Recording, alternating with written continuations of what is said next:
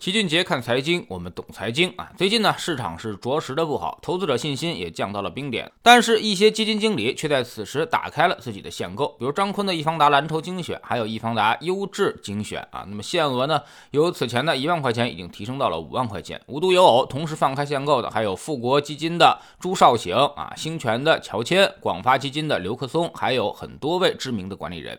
首先呢，要了解基金放开限购，你得了解他当时为什么限购。一般情况下呢，有这么几个原因：第一，就是市场估值太高，情绪太热啊，基金经理又找不到好的投资品种，甚至不看好市场了，他就会主动的进行限购。像这种基金经理呢，一般都是比较有情怀的，也是各基金公司的扛把子啊。就比如说那些市场的老兵，从业十多年的富国基金的朱少醒啊，他就一支基金，太多的资金进来，如果做不好，反而会影响自己的名声和业绩。第二呢，就是规模过大，超出了管理人的能力圈啊。通过限购，可以把基金管理控制在一个合适的范围之内。就比如说今年二月，邱栋荣的中庚价值也就限购了啊。他就是一个做小盘价值的管理人，太多的资金反而不利于他创造价值。因为如果当他的规模过大了，那么很多小市值公司他也就没办法去选了。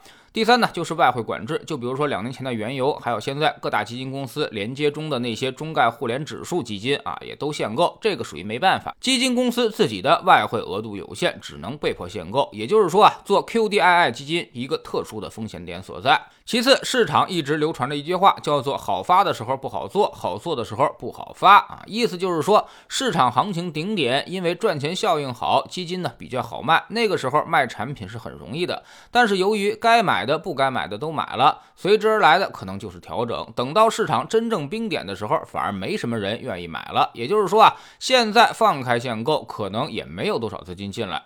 比如说刚过去的二月份，新发基金仅有五十二只，份额也只有三百六十。二亿份啊，创了二零一八年以来的低点。这说明现在那些基民们压根儿他就不买账了。第三呢，就是基金经理放开限购，就证明他已经找到了可以长期产生价值，并且有较高胜算的产品，现在可以去投资了。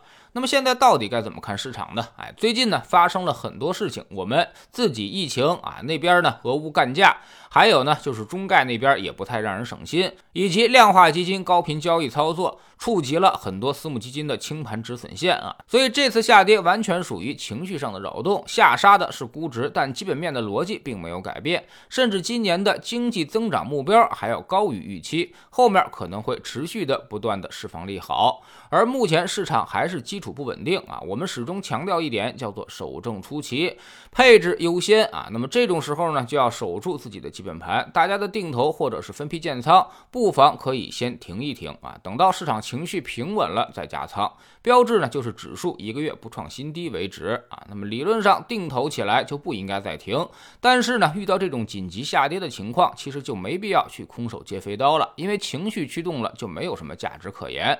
所以我们不如等飞刀落地再去捡起来。所不同的就是我们到底是买在了下跌的左侧，还是买在了下跌的右侧的区别。但其实从结果上来看，区别并不会很大，而你的心态就会好过很多啊！定投和分批建仓最大的凶险就是全部你都投出去了，然后手上已经没有后备资金了，这时候你的心态恐怕就要失衡了。今年的配置思路呢要均衡啊，略微偏向价值，因为这种泥沙俱下的时候呢，市场要重塑信心，很可能会先去买点有业绩确定性的东西。之前老齐举例，跌到这个时候，如果你手上拿着上百倍估值的东西，那心里一定是很慌张的。但是如果你拿着某些大银行，股息率都已经达到百分之六了，市净率打了六折。还有某些大型家电啊，那么股息率也已经到了百分之十，那么其实就一点都不慌了。价值和成长最大的区别就在于，价值是有顶和有底的，而成长则上下都不设限。最后，老齐啊还要给大家一点强烈的信心啊，在大家的印象里，以为改革开放之后我们的经济就一直蓬勃发展了四十年，但其实你仔细回头去看，几乎每年可谓都是步步惊心啊，到处都是陷阱和危机。八九年价格闯关失败，造成了严重的通货膨胀。九三年投机热泡沫破裂啊，造成大萧条，国企下岗潮出现，几千万人一夜失业。九七年亚洲金融危机让出口一下崩溃，全都在出口转内销。马云当年做阿里巴巴，其实一开始的时候也是为了解决出口转内销的痛点。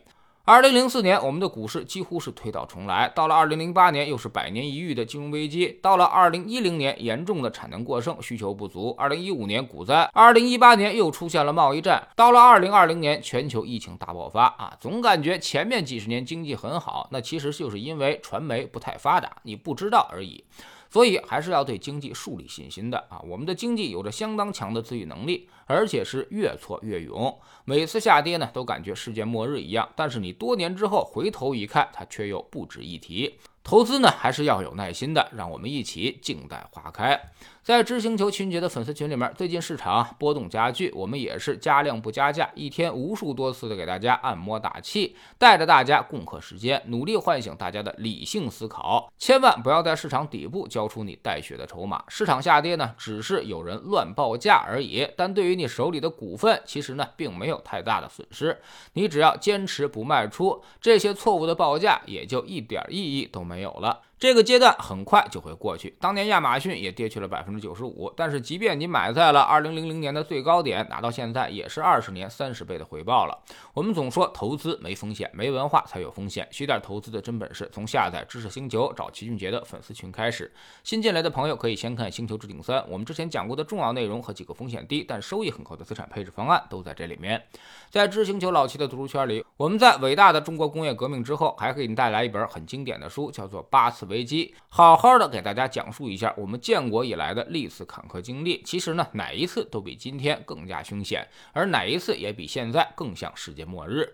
多了解我们曲折的过去，也更有利于我们理解经济的韧性，有助于我们产生信心的恢复。